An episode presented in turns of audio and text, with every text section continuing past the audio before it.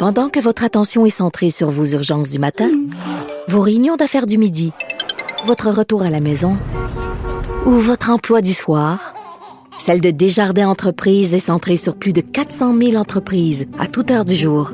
Grâce à notre connaissance des secteurs d'activité et à notre accompagnement spécialisé, nous aidons les entrepreneurs à relever chaque défi pour qu'ils puissent rester centrés sur ce qui compte, le développement de leur entreprise. Vous connaissez tous la Cour suprême, les neuf juges de la Cour suprême. Euh, il arrive un moment où certains doivent prendre leur retraite. Le juge Clément Gascon qui a pris sa retraite. Et là, on doit nommer un nouveau juge. Et ce juge-là, que c'est la prérogative du premier ministre, on, a, on veut nommer Nicolas Casiraire. Et euh, une fois qu'on le nomme, il y a, y a tout un processus qui s'enclenche. Et la nouvelle, c'est que le futur juge québécois à la Cour suprême s'adressera aux députés pardon, le futur juge s'est adressé aux députés et sénateurs. Euh, il y a tout un processus en arrière de ça. Et vous savez, ben sur les neuf juges, il y a, des juges de, ben, on dit de tradition de common law et des juges de tradition de droit civil. C'est pour ça qu'on on parle des juges québécois qui, qui amènent une certaine influence. Et euh, ce, ce, cette période de questions a été animée par euh, la professeure Geneviève Cartier, qui est la doyenne de la faculté de droit de l'Université de Sherbrooke, qui a euh, animé cette période-là et qui est avec nous pour nous dire un peu comment ça fonctionne. Et d'ailleurs, elle a connu euh, le juge nominé. Euh, ça a été un collègue pour elle. Bonjour, Madame Cartier. Bonjour, Maître Bernier. Merci d'être avec nous. Euh, donc, euh, comment ça s'est... Ben, on va y aller vers la base. C'est quoi un peu le processus? Là? Pourquoi on pose des questions à ce juge-là? Alors, le processus de nomination d'un juge, vous l'avez bien mentionné euh, tout à l'heure, c'est une euh, c'est un processus qui demeure la prérogative du premier ministre ou plus précisément de ce qu'on appelle le gouverneur général en conseil. Donc c'est un grand mhm. nom pour dire en fait que c'est le gouvernement. Donc d'habitude, en fait pendant de longues années, euh, la pratique c'était que le premier ministre désignait un candidat, choisissait un candidat et euh, demandait euh, au gouverneur en conseil, donc au gouvernement, de ratifier mhm. euh, le candidat qu'il avait choisi. Au fil des ans, il y a eu beaucoup de critiques euh, qui ont été formulées à l'égard de ce processus-là. Les gens disaient euh, que ça prêtait à des influences partisanes, euh, que ça risquait de favoriser les amis du pouvoir et donc que ça pouvait menacer la, qualité des juges qui étaient nommés. Dans, Bon, mhm. dans les faits, il y a de très grands juges et de très grandes juges qui ont siégé à la Cour suprême, mais le gouvernement a voulu améliorer le processus ou le rendre plus ouvert, plus transparent. Alors, ce qui s'est hmm. passé, c'est que depuis les trois dernières nominations, euh, la nomination du juge Rowe, du juge de la juge Martin et cette fois-ci du juge Cassera, on a procédé autrement.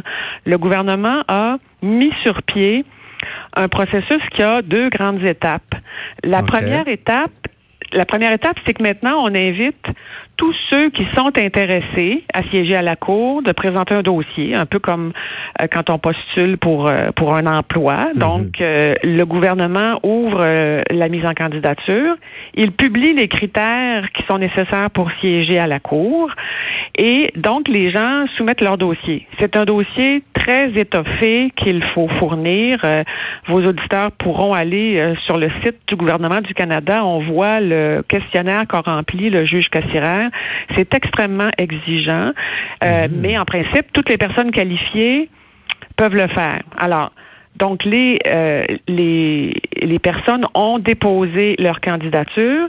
Et ce qu'il y a de particulier dans ce cas-ci, c'est que c'est un des trois juges euh, qui doivent euh, être désignés des juges du Québec qui étaient choisis. J'y reviendrai tantôt.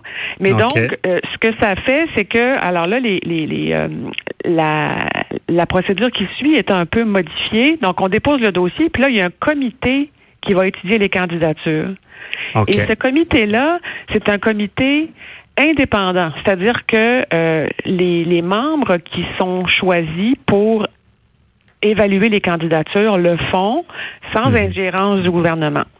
Alors, c'est ce qui a été fait cette fois-ci encore. C'est la troisième fois que ça se produit comme ça. La présidente de ce comité-là, c'était euh, Madame Kim Campbell Mhm. qui est euh, euh, une ancienne euh, députée et, et première ministre conservatrice. Et euh, le rôle du comité, c'est d'évaluer les candidatures de manière euh, très approfondie, très attentive et de vérifier quelles sont les candidatures qui respectent, qui répondent aux critères. OK. Mais professeur Et- Cartier, est-ce que c'est un peu un système de contre-vérification? On a vu aux États-Unis la, la nomination du ju- juge Kavanaugh qui avait été très controversée, où on lui posait beaucoup de questions sur des, des allégations qu'il y avait eu. Euh, est-ce que dans au Canada, dans ce cas-là, c'est c'est un comité indépendant de ceux qu'il nomme, ce que je comprends? On lui pose des questions pour être certain qu'il n'y aura pas qu'il y a pas une problématique significative avec sa candidature, dans le fond. En fait, il y, a, il y a deux choses. En fait, ce dont vous parlez, c'est ce qui suit le, le rôle du comité de mise en, de- le- du comité d'évaluation, du comité consultatif. Alors, au Mhm. fond, une fois que le comité a analysé les candidatures, il va dresser une liste, ce qu'on appelle en, en anglais une short list, donc une liste restreinte des candidatures qualifiées. En principe, le comité remet trois à cinq noms au premier ministre. Alors là, dans la liste, le juge, le premier ministre regarde la liste. Dans le cas du Québec, il va consulter euh, le gouvernement du Québec. Et là, le premier ministre a annoncé le 10 juillet qu'il retenait la candidature du juge Cassirer. C'est là qu'il choisit, dans le fond, sur cette liste qui lui est fournie, là, la C'est short ça. list. Là. OK. Alors, la grande différence par rapport à l'ancien processus, c'est que le, le gouvernement s'est engagé à choisir quelqu'un qui apparaît sur la liste qui lui est soumise. Donc, Mhm. c'est en ce sens-là que ça garantit une, une- une plus grande neutralité dans, dans le, le- le- processus. Maintenant, ce qui s'est passé hier à la cour ou la semaine dernière, jeudi dernier à la Cour suprême, c'est euh, c'est donc qu'on a rencontré le candidat. Des parlementaires se sont euh, réunis dans une grande salle à Ottawa. Il y avait un, un auditoire, il y avait 250 personnes qui étaient présentes, c'était ouvert au public. Et là, c'est là que les parlementaires, donc il y avait des députés, des sénateurs, les, les, les députés et les sénateurs pouvaient poser des questions au candidat euh, Cassirer. Donc, Mhm. et c'est là que ce que vous soulevez est, est intéressant, c'est que on a en tête euh, les joutes assez musclées qui se produisent aux États-Unis quand il y a un juge qui doit être nommé à la Cour suprême. Ils sont Mhm. interrogés de façon très serrée sur les jugements qu'ils ont rendus, la façon dont ils entendent décider.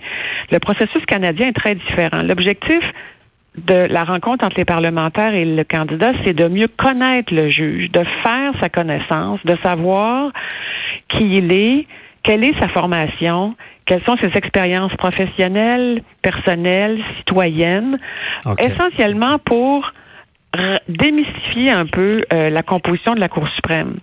Euh, Savoir c'est qui. pas Mais est-ce que ça pourrait aller oui. jusqu'à qu'il y ait un problème puis qu'on bloque sa nomination ou euh?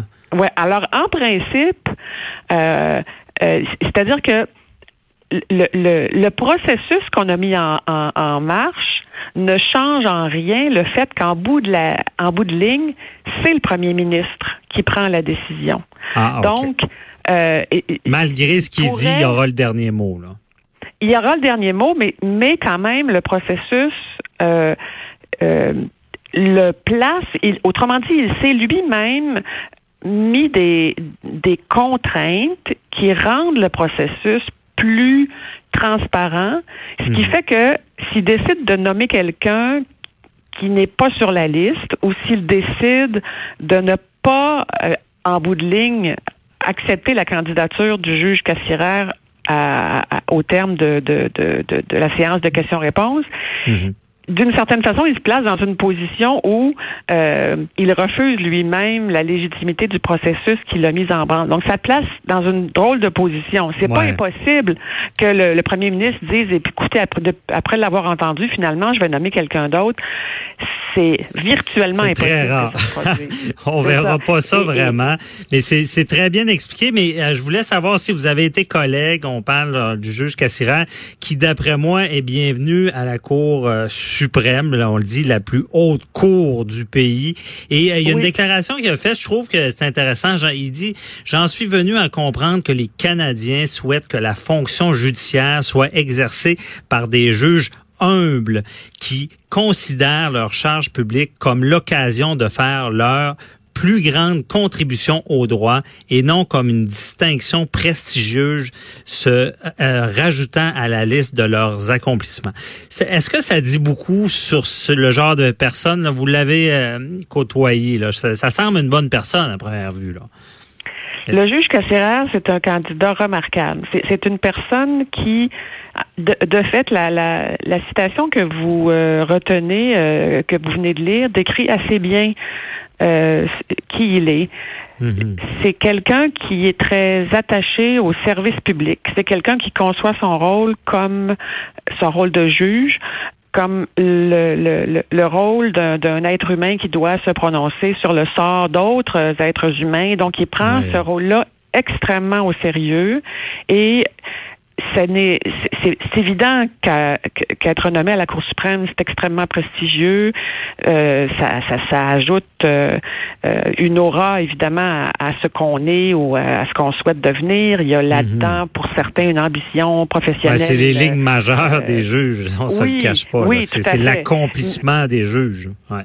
Oui, et, et mais tout, tout, euh, tous les juges ne veulent pas y accéder, mais mhm. ceux qui y accèdent, et c'est le cas de, de dans le cas du juge Casseraire, on a bien senti d'ailleurs hier dans la, les échanges qu'il a eu avec les parlementaires que la, c'est le, c'est le travail de juge qu'il aime euh, et il, euh, il tire de son expérience de dix ans à la cour d'appel ce qu'il conçoit comme étant une préparation intéressante et pertinente pour faire le même travail, mais à la Cour suprême. Mais il, il, euh, il transparaît de son discours qu'il se place au service des justiciables, au service euh, des Canadiens. Non, c'est bien dit. Son, semble quelqu'un de terre à terre.